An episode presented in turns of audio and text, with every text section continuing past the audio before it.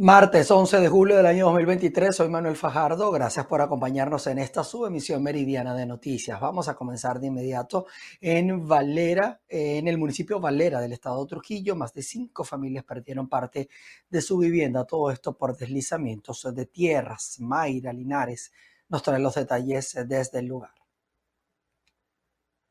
Saludos, muchísimas gracias por este contacto. En el estado de Trujillo nos trasladamos hasta la urbanización Andrés Eloy Blanco en el municipio Valera, donde 11 familias tienen su casa en riesgo. Esto producto de deslizamientos de tierra, producto de la acumulación de agua. Un aproximado de más de 50 años tiene esta construcción. Esto lo habían advertido, pero las autoridades no actuaron a tiempo. Vamos a escuchar lo que nos dijeron.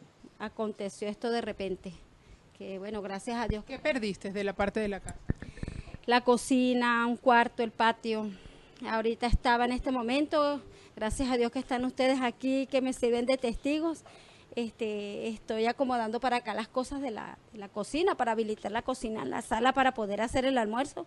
Este, y, se cayó, se cayó otro pedazo, se cayó un pedazo de aquí de enfrente y, y en la parte de atrás otro pedazo cerca de la casa. Les digo sinceramente, el señor gobernador, toques el corazón, esto es para allá. Este, no se puede esperar que se lo caiga la casa completamente. Disculpen, muchas gracias, Dios les pague por, por la ayuda. Esta es parte del terrible drama que viven estas familias en el municipio Valera. Ellos necesitan urgentemente una reubicación, pero no quieren irse tampoco a refugio. Siguen acá cuidando sus enseres y colocando su vida en peligro. Las casas siguen cediendo producto de la fuerte humedad que presentan. Es la información que tenemos desde el estado Trujillo, les reportó Mayra Linares. Y este lunes culminó la inscripción de venezolanos en el exterior para participar en la elección primaria. Irene Mejía nos cuenta cuántos connacionales van a poder votar en este proceso opositor. Sí, gracias por el contacto y un saludo a quienes a esta hora sintonizan la emisión meridiana de noticias BPI TV.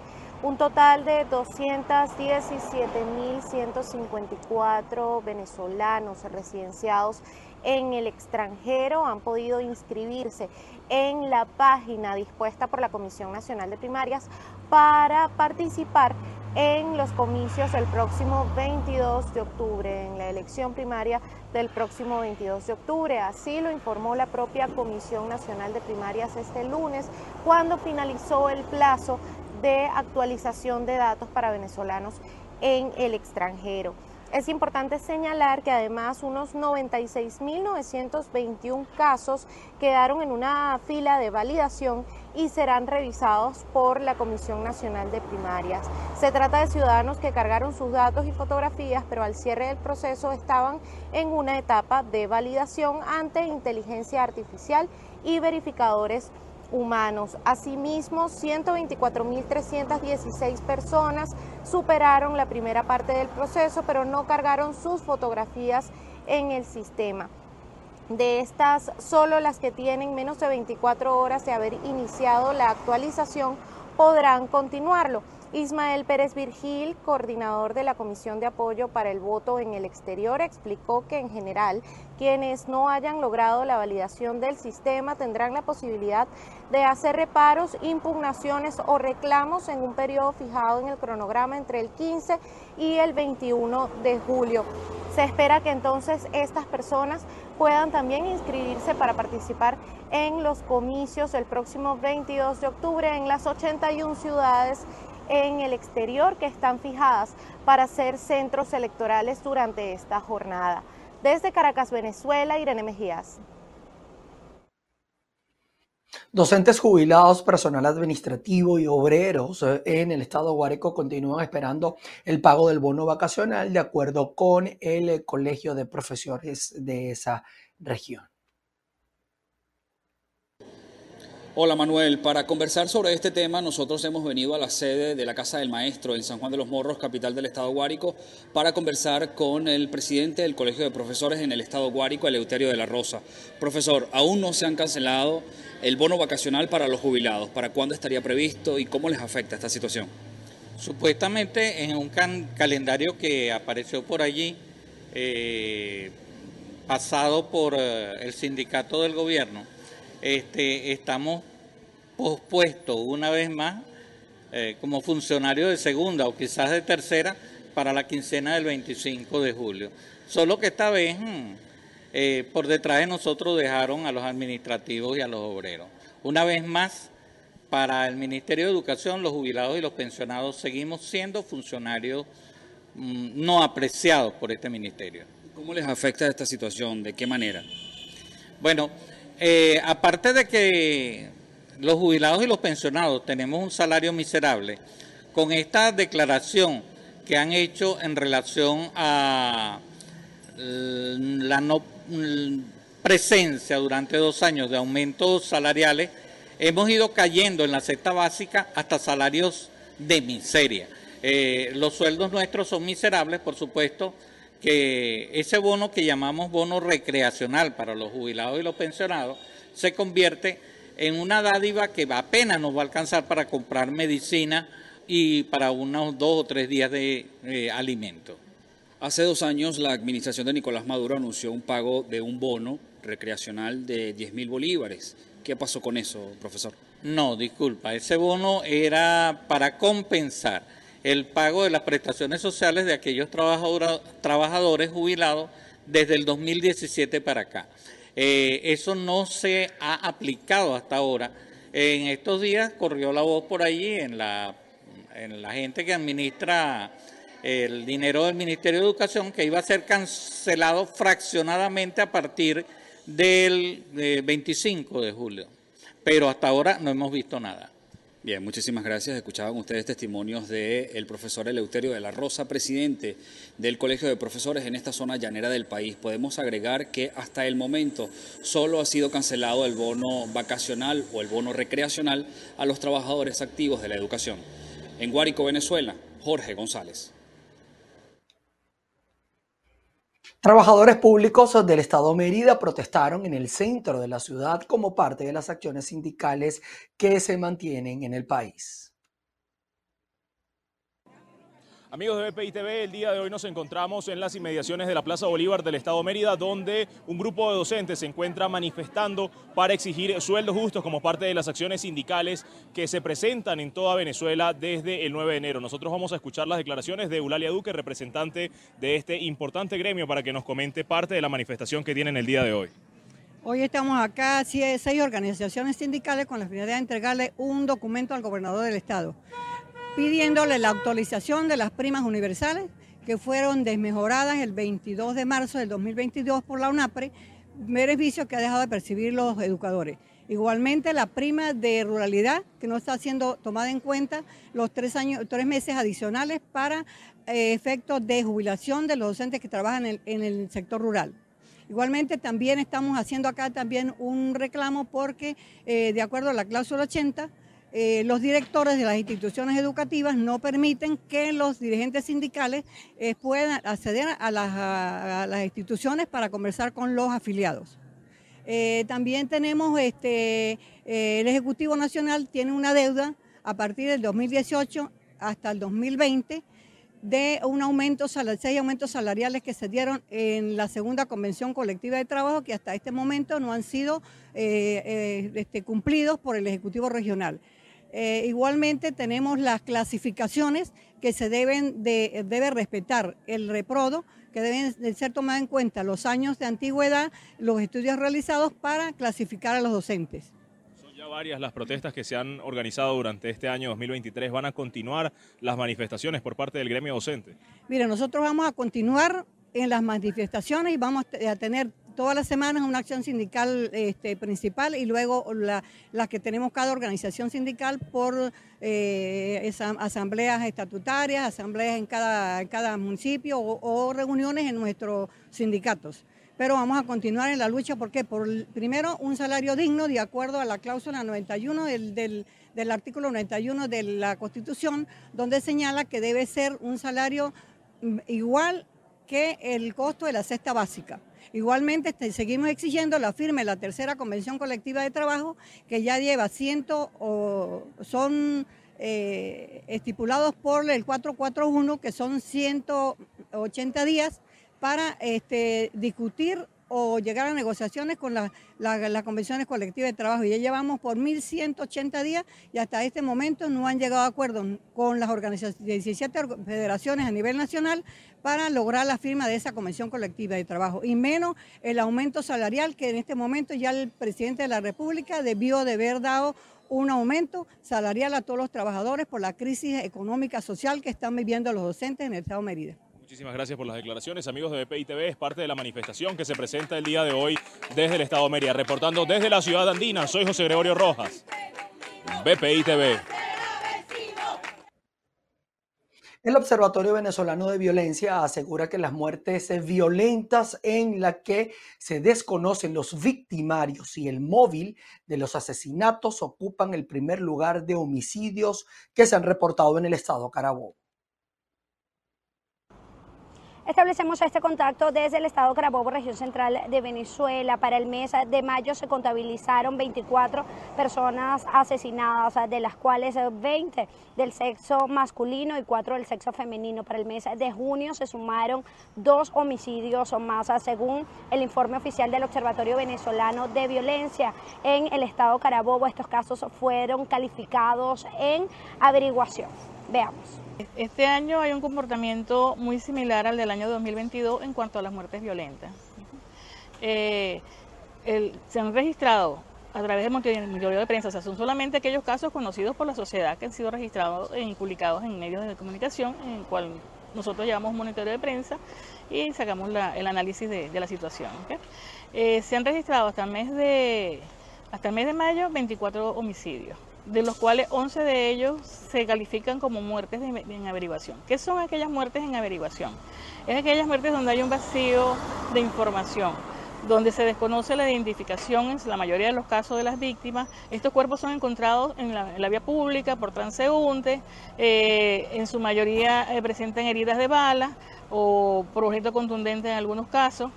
Eh, no hay, no, se sabe quiénes fueron quiénes los victimarios, quién se desconoce el, no solo el victimario, sino las circunstancias en que ocurrieron los hechos, si fue en ese sitio o el cuerpo fue dejado en ese sitio.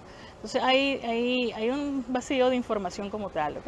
Eh, es calificado por el, Cuerpo de Investigaciones Penales y Criminalísticas en estos casos, de acuerdo a la información suministrada a los medios de comunicación por las autoridades del Estado, eh, como casos en averiguación por este desconocimiento de los hechos. Llama la atención de que desde 2022, anteriormente, los homicidios en su mayoría eran eh, perpetrados por víctimas de violencia delincuencial, o sea, robo, ajuste de cuentas, y por no han identificado el modo operandi, eran ah, interceptados en la vía y asesinados en la vía en su mayoría de los casos. En este caso no se desconoce, aparecen los cuerpos en, en, la, en, las zonas donde son encontrados.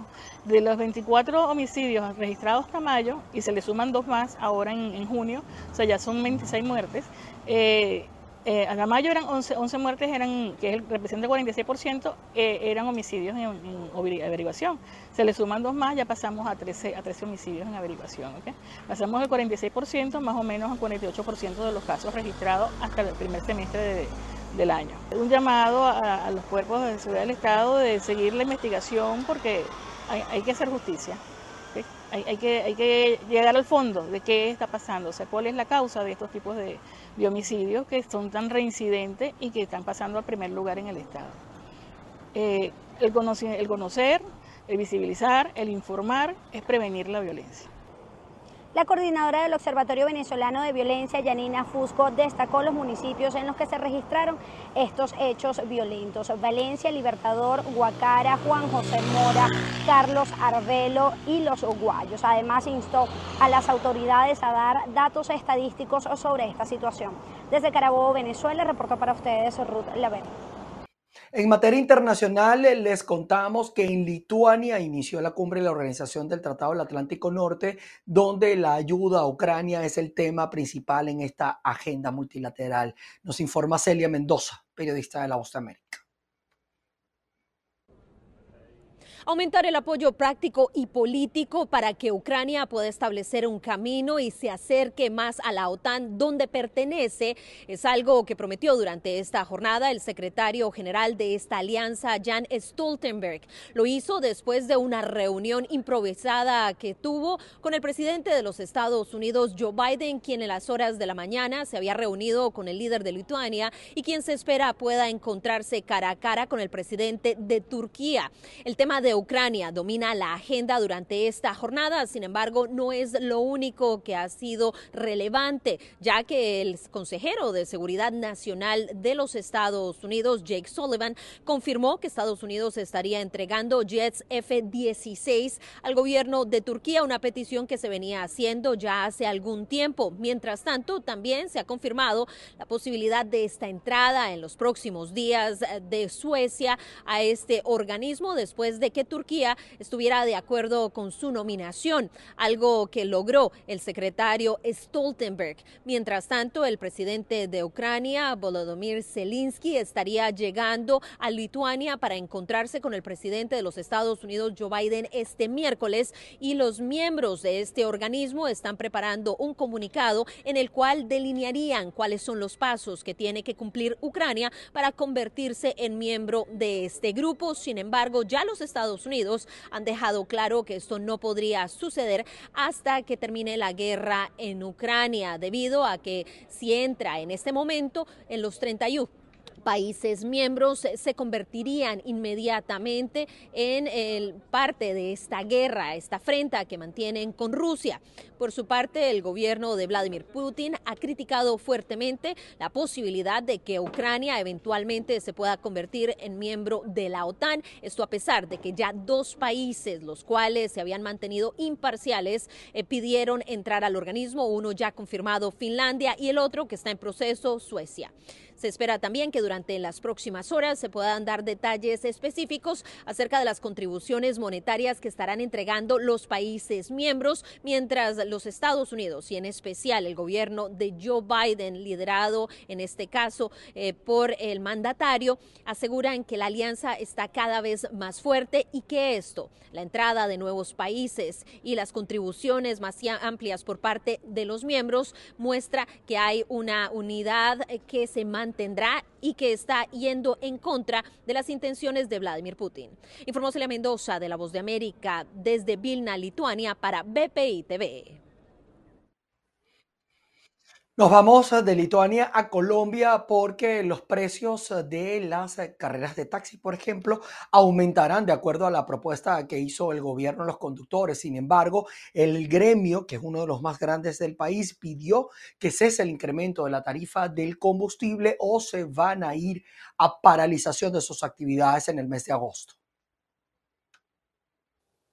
El ministro de Transporte, William Camargo Triana, informó que en las próximas semanas aumentarán las tarifas de los servicios de taxis particulares en el país en compensación por el incremento del precio de la gasolina. Nosotros, con la Superintendencia de Transporte, estamos evaluando y revisando toda la información que hoy tenemos del sector taxismo, también para revisar las tarifas que hoy tenemos eh, y que debemos actualizar. Por eso, se expidió una circular que hoy está dispuesta en los canales de comunicación del Ministerio de Transporte para recibir todas las observaciones hasta el próximo 21 de julio, donde pretendemos revisar la tarifa de los taxis y que eso también permita poder cubrir ese incremento que hoy tenemos de la, gasolina en el país.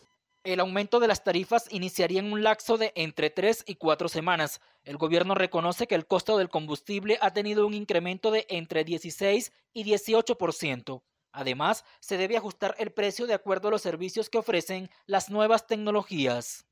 Son dos caminos, la tarifa dinámica está en revisión, estamos mirando la realidad de todos los municipios, hemos dicho que no es lo mismo eh, lo que pasa con el taxismo en Bogotá de lo que pasa en otras ciudades en la costa del país o también en el sur de Colombia.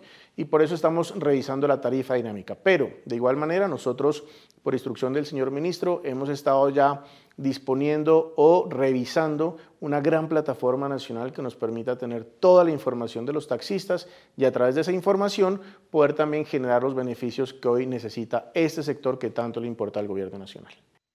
Delegados de los taxistas acordaron que van a paro porque no están de acuerdo con las tarifas dinámicas que propone el gobierno, sino que haya un precio diferencial para ellos surtir gasolina. Sin embargo, esa posibilidad está descartada por el gobierno. Recordemos que el ministro de Hacienda Ricardo Bonilla indicó que el precio de la gasolina se mantendrá subiendo al menos hasta noviembre cada mes con la finalidad de equipararlo con la tarifa internacional. En Bogotá, Miguel Cardosa, BPI TV. Bien, y con esta información a la cual vamos a estar atentos, llegamos al final de nuestra emisión meridiana de noticias. Quedan ustedes a disposición, por supuesto, en nuestras redes sociales y toda nuestra programación. Vamos a estar realizando avances para ustedes. A las seis de la tarde volveremos a estar todo el equipo acá junto a ustedes. Aquí los espero.